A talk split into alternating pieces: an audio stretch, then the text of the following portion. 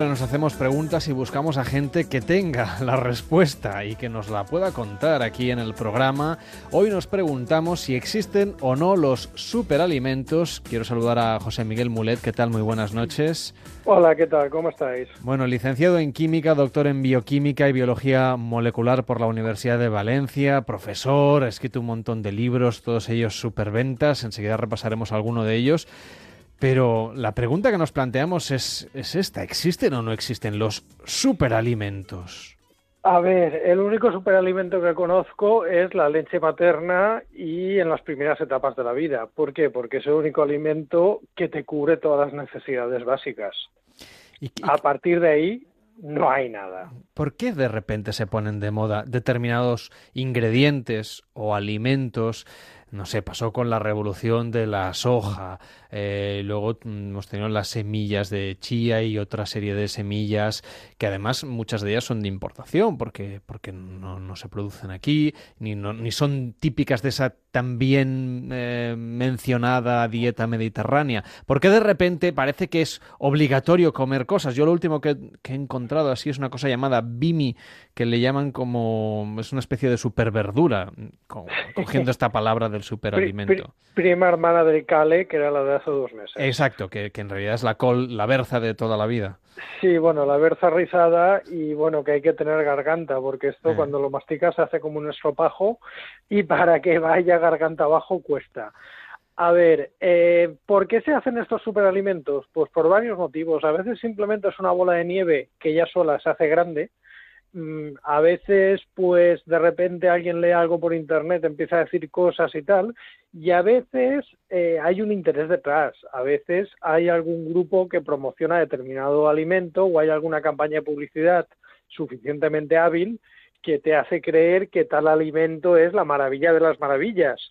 Eh, normalmente con esto suele pasar siempre lo mismo. Eh, es un alimento que parece que sea como un coto cerrado de muy poca gente que la gente se siente un poco especial porque dice, yo consumo bayas de goji, yo consumo eh, quinoa, yo consumo tal, parece que seas como más especial de la gente que no sabe lo que es. De repente la bola de nieve se hace grande, el producto se populariza y un día lo tienes como marca blanca en tu supermercado, lo cual es la máxima señal de popularidad o de ser común. Entonces ya no eres exclusivo por comer ese, eso porque lo come todo el mundo. Normalmente lo que suele pasar es que al alimento le queda un año en el supermercado. Sí, no, porque por ejemplo el deja de comprarlo. El Bimi este eh, hace poco que lo empieza a comercializar Mercadona, es decir, que, que estamos llegando ya a un nivel de popularización que hará que eso, que saldrá otro enseguida, pero para 2017, por ejemplo, se auguraban o se están augurando los yogures de hortalizas, el poke, eh, alimentos como la maca andina, eh, la cúrcuma, que bueno, lleva toda la vida en, nuestras cocinas, la, pero... La cúrcuma toda la vida, porque es lo del curry. Yo pienso que uno de los que va a venir también va a ser el kaki. Ah, sí. pero usted sí que lleva toda la vida también por aquí. Eh, sí, pero tampoco ha sido una cosa de lo más frecuente. Lo que pasa que mm, España tiene una gran producción de kaki, eh, básicamente toda la gente que cultivaba naranja, cuando el precio de la naranja se hundió, empezó a cultivar kaki y el principal comprador de kaki era el Reino Unido. Ahora con el Brexit me da que nos va a sobrar mucho kaki y veremos alguna campaña de las 10 virtudes del kaki. Bueno, pues habrá que estar atentos. ¿Qué otras cosas, por ejemplo, eh, crees tú que deberíamos desterrar? entre tus libros, pues tenemos el, de Comer sin miedo, por ejemplo, eh, ah. el libro sobre transgénicos sin miedo. En, realidad, ¿qué dice la ciencia? Porque la ventaja de tenerte hoy en la radio es que vamos a hablar desde un punto de vista científico, con pues pruebas, con evidencias, con experimentos que se, que se han comprobado y que además constantemente se están actualizando, que es la gracia, ¿no? A ver, el mayor error es pensar que una dieta se puede basar en un único alimento. Es decir, el error es pensar que un superalimento existe, porque una dieta tiene que ser cuanto más variada, mejor. Cuanto más tipos de alimentos incluyas, mejor. Y, y tipos de alimentos equilibrados. El problema que tienen los superalimentos, o entre comillas, es que los nutrientes que te aporta ese alimento los puedes tener de otras fuentes que en general son mucho más baratas. Es decir, que al final lo único que estás haciéndote es gastándote más dinero para algo que no lo necesitas.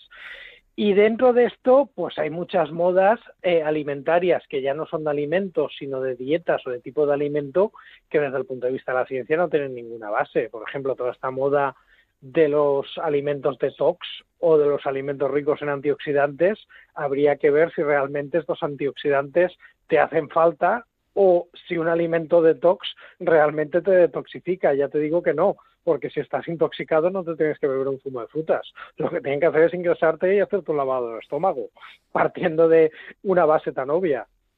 Entonces, por ejemplo, lo del detox, por coger esta última idea que nos habías lanzado. Ahora ya se comercializan eh, zumos con esta presión en frío, que te los cobran a un precio bastante por encima de lo que te costaría a ti comprarte media frutería. En este caso, mm, tiene un, hay una evidencia científica detrás de la, eh, el hecho de la presión en frío en lugar de exprimir las naranjas como hemos hecho toda la vida.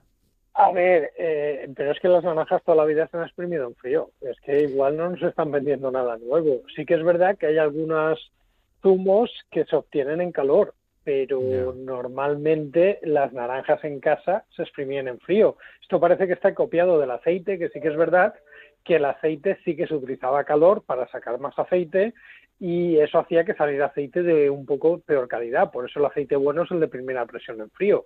Respecto a los zumos de frutas, pues sí, habrán procesos industriales que necesiten calor o no para exprimirlo, sino también para conservarlo, porque hay, hay pasteurizaciones que se hacen también a los zumos o tratamientos térmicos que lo que hacen es que el zumo luego se conserve mejor.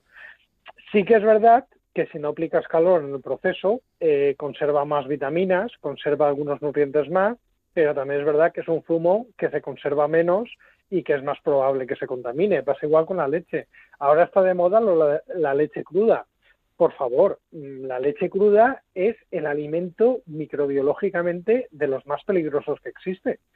Mm, esterilizar la leche, ya sea el UHT o la pasteurización, ha salvado millones de vidas.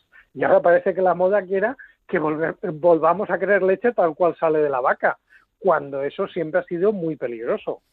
Entonces, eh, para hablar con propiedad, ¿qué, tipo de, mitos deberíamos de alguna manera desterrar y hablar de ellos con propiedad? Por ejemplo, hablábamos de algunas tendencias. las bebidas eh, que sustituyen a la leche pasteurizada de toda la vida. Por un lado, ya nos has hablado de la leche en crudo, que sería una regresión desde un punto de vista científico, pero lo que ha pasado en los últimos años es que mucha gente se ha apuntado a la moda de la, la leche sin lactosa o a las bebidas de soja, de avena, de, de, almendras. Bebidas que hasta hace poco se llamaban leche y ahora por ley ya no se pueden llamar leche menos la leche de almendras. Pero por ejemplo antes habían leches de soja que ya no se pueden llamar leches, ahora son bebidas de soja.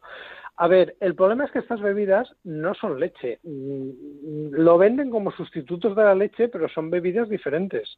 Yo le recomendaría a una persona sana que bebiera la que más le gustara y que en ningún caso piense que en condiciones como por ejemplo alimentación infantil ninguna de estas bebidas va a sustituir a la leche. Lo digo porque ya tuvimos un caso en Valencia de un niño con escorbuto porque lo alimentaban con leche de almendra. Es decir, estas bebidas no son leche. Si eres una persona sana que puedes comer de todo, ¿qué es mejor? ¿Que bebas leche de vaca o que bebas leche de soja, perdón, bebida de soja o leche de almendras? Pues la que más te guste. Todas son bebidas válidas y habría que ver el contexto de la dieta. Ahora, mm, si tienes que alimentar a un niño, un niño, su alimentación tiene que tener leche. No puede tener bebida de soja ni puede tener leche de almendras. En este caso, por ejemplo, hay algunas bebidas de soja o de almendras o de avena que en realidad de avena, de soja y de almendras llevan más bien poco. Bueno, ahí ya entramos en el tema de mm, el etiquetado alimentario y lo que te permite la ley. Eh, otro, digamos, truco típico es ponerte, por ejemplo, un yogur, ponerte el dibujo de una fresa o de una manzana y luego mirar la composición y no tiene ni fresa ni manzana. Eh, otro truco es ponerte un caramelo de fresa eh, con aromas naturales y resulta que no lleva fresa. El aroma natural de fresa se hace con una mezcla de clavo y raíz de lirio. Pero claro, es natural, pero no es de fresa, pero parece fresa. Entonces, ahí yo le recomendaría a la gente que aprendiera a leer etiquetas y aprendiera a mirar lo que está comprando. y aprendiera de si realmente lo que él piensa que tiene avena, qué composición de avena tiene realmente, porque aquí sí que es verdad que no, no se puede decir fraude, porque las etiquetas cumplen la ley, pero sí que se aprieta la legalidad o se retuerce la legalidad. Bueno, por ejemplo, eh, el stevia como sustituto de los edulcorantes químicos, que también tuvo su oleada de super éxito. Luego resultaba que si tú te mirabas la etiqueta, muchos productos que se anunciaban con stevia sí llevaban stevia, pero un porcentaje ínfimo y todo lo demás era la sacarina de toda la vida o los adulterantes químicos de toda la vida. Es decir, que no hay una garantía tampoco en eso. A ver, la stevia es un caso muy complejo y te lo voy a resumir. Vale. El, problema de la stevia es que no estaba autorizado como alimento en la Unión Europea. No estaba autorizado porque la Unión Europea tiene una normativa muy estricta para nuevos alimentos y como la stevia no era un alimento que se consumiera en Europa, tuvo que pasar la normativa. ¿Qué pasaba? Pues que la stevia tiene compuestos con, actividad farmacológica, tiene compuestos que pueden producir esterilidad masculina, tiene compuestos que pueden bajar la tensión arterial y por eso no se aprobó, pero sí que se aprobó el compuesto que le da sabor dulce a la stevia, que es el glicósido de esteviol y que es el E960. Entonces. Pero no habíamos quedado que todo lo que empezaba por E para mucha gente es casi algo a desterrar de la dieta y luego la stevia pues era algo saludable. Pues mira, el compuesto que le da sabor dulce a la stevia es el E960. La vitamina C, también llamada ácido ascórbico, es el E300. Y así muchos. Es decir, la lista E solamente quiere decir que está regulado. No quiere decir que no que no que sea natural o que sea artificial. De hecho, hubo un anuncio hace poco de una conocida marca de productos lácteos que decía nuestro yogur no tiene eh, ningún número E y resulta que tenía precisamente extracto de stevia y extracto de remolacha. Entonces, ante la denuncia de un tuitero, tuvieron que cambiar por nuestro yogur no lleva números E artificiales. Es que, claro. es una trampa parecida a la de los azúcares añadidos, por ejemplo. Es decir, hay productos que ponen sin azúcar añadido y seguramente no lo llevan, pero eso no quiere decir que no tengan azúcares que van naturalmente en la fruta o en los ingredientes que, conforman ese producto. A nadie le llama la atención los zumos de melocotón y uva o los zumos de piña y uva ¿Por qué ponen tanta uva en los zumos de melocotón o en los zumos de piña? Hombre, la uva, el mosto de donde se hace el vino, ¿en qué es rico? En sacarosa, que es el azúcar de mesa. A partir de ahí, tú no estás añadiendo azúcar, pero estás añadiendo un zumo que de forma natural es muy rico en azúcar. Esto, pues mira, es un viejo truco que también existe. Y, digamos, no sé si eh, el consumidor está un poco huérfano de, soluciones ante esta situación. ¿Qué, recomienda desde el punto de vista nutricional y también desde el punto de vista, em, no sé, biotecnológico, biológico, químico? Pues, yo recomiendo preocuparse menos por los apellidos de la comida, porque ahora la gente se preocupa mucho de la comida, de que esté enriquecida, de que no tenga aceite de palma, de que sea ecológica, de que sea tal, y al final nos olvidamos de la comida. Entonces, mira, por ponerte un ejemplo muy gráfico, ¿Qué es mejor merienda para que se lleve un niño al colegio? Eh, una pieza de bollería hecha con harina ecológica, sin aceite de palma y sin aditivos, o una manzana transgénica de agricultura convencional donde han utilizado pesticidas. Pues no lo sé. A mí me parece que la manzana, pero claro. Claro, eh, si tú piensas que es mejor un bollo o una manzana, pues no, llévate la manzana. Pero claro, si empiezas a decir que si uno es ecológico o no es ecológico, empiezas a poner más variables que lo único que hacen es despistarte. Mira, partamos de una base. En Europa la comida es segura. En Europa tenemos unas normas de seguridad alimentaria brutales y unas inspecciones brutales. Entonces, partamos de la base de que lo que se encuentra en un supermercado, intoxicarte no te va a intoxicar. Otra cosa es que tú hagas las elecciones correctas. Las elecciones correctas es que si tú vas al supermercado y todos los días te comes, qué sé yo, un bote de mantequilla, un bote de tocino de cerdo, o te pones morado de, bebidas azucaradas o de bebidas energéticas, tu salud se va a ir al garete. Vas a acabar con obesidad y con sobrepeso porque tú estás eligiendo mal, no porque esa comida sea tóxica ni venenosa ni tal. Estás llevando una mala dieta. Entonces, lo que tiene la gente que preocuparse es, en vez de preocuparse más de temas de seguridad, preocuparse más de temas de dieta y cuando vaya al supermercado, preocuparse de coger más fruta y verdura y de coger menos productos ultraprocesados.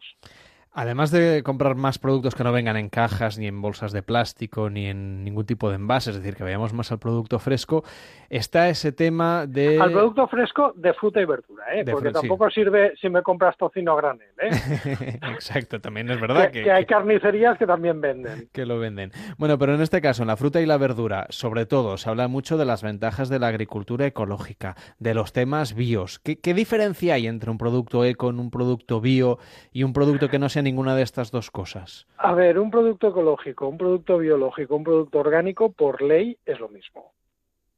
Entonces. Eh, y por la ley dice que es un producto que has producido de acuerdo al Reglamento Europeo de Producción Ecológica. El Reglamento Europeo de Producción Ecológica no hace referencia al producto en sí, no hace referencia a que sea un producto local o no, sino que solamente te dice lo que puedes poner en el cultivo. Básicamente te dice que todo lo que tienes que poner en el cultivo sea de origen natural, nada más. Dicho esto, dado que el mismo tomate tú lo puedes sembrar como ecológico o como convencional, la diferencia es el tipo de pesticidas y el tipo de productos que puedes utilizar, porque también dicen la agricultura ecológica no utiliza pesticidas, no, falso, utiliza los pesticidas de origen natural autorizados por el reglamento que no quiere decir que sean más tóxicos o menos, o más contaminantes o menos, quiere decir solamente que son naturales. Entonces, al final, el producto final, a nivel de calidad nutricional, va a ser similar, prácticamente similar. Eh, si la gente quiere comprar porque se amolda más a su filosofía, a su estilo de vida, perfecto. Pero por un tema de que tenga más calidad nutricional o de que sea mejor para la salud, no vale la pena que se gaste el dinero, ya se lo digo yo. ¿Y los pesticidas, entonces, qué inconvenientes tienen los artificiales respecto de los naturales? ¿O qué pues, ventajas tienen o qué, similitudes? el problema es que el reglamento es una cuestión de filosofía, no es una cuestión de ciencia. Y la filosofía se basa en asumir que lo que es natural es mejor, pero claro, eh, como científico, a mí me rapatea eso, porque las propiedades de cualquier compuesto dependen de su composición, no de su origen el calcio sintético, vamos, no hay calcio sintético, pero vamos, el calcio que viene de una piedra puede ser igual que el calcio que está de un hueso de un animal, al final todo es calcio, no hay más. Entonces, a partir de ahí, eh, el reglamento, que es muy malo y que hay algunos que llevamos denunciando que ese reglamento solamente confunde y que de hecho el reglamento, en el primer reglamento, que es del año 91, se prohibía explícitamente que se hicieran alegaciones sobre la salud, que se dijera que era mejor para la salud y de hecho ahora no están permitidas pero se siguen haciendo alegremente, pues básicamente es que no te supone ninguna mejora. Eh, que la gente dice que nos estamos contaminando por los pesticidas, pues que con el control que hay, si es que hablas con un agricultor y te dice que ya lo único que les queda para luchar contra las plagas son las palabrotas, porque prácticamente todo lo que era peligroso se ha quitado ya del campo hace bastante tiempo. Entonces, los pesticidas no son tan perjudiciales ni para el medio ambiente ni para la salud de los consumidores. A ver, poco a poco. Hablamos de Europa. En Europa la normativa es muy estricta, el control es muy estricto. Ahora lo vamos a liar un poco más. Europa cada vez importa más comida. La normativa permite que en la comida que importamos en Europa se puedan utilizar pesticidas que están prohibidos en Europa. Pero que si no quedan en el producto final, mm, no pase nada y lo puedas distribuir. De la comida que importamos fuera de Europa, yo no te puedo asegurar que eso no tenga impacto ambiental o que no tenga impacto en los agricultores que los están manejando. Ahora, lo que te puedo decir es que en el producto que nos estamos comiendo no hay ningún problema. Entonces, por ejemplo, toda esta normativa tan exigente como lo es en la Unión Europea, en el caso de estos tratados comerciales que están siendo tan polémicos con Estados Unidos, con Canadá, con Asia, que de alguna manera diluían parte de esta, no sé, de esta protección del consumidor que tenemos aquí en Europa, ¿esto podría estar en peligro si estos tratados siguen adelante?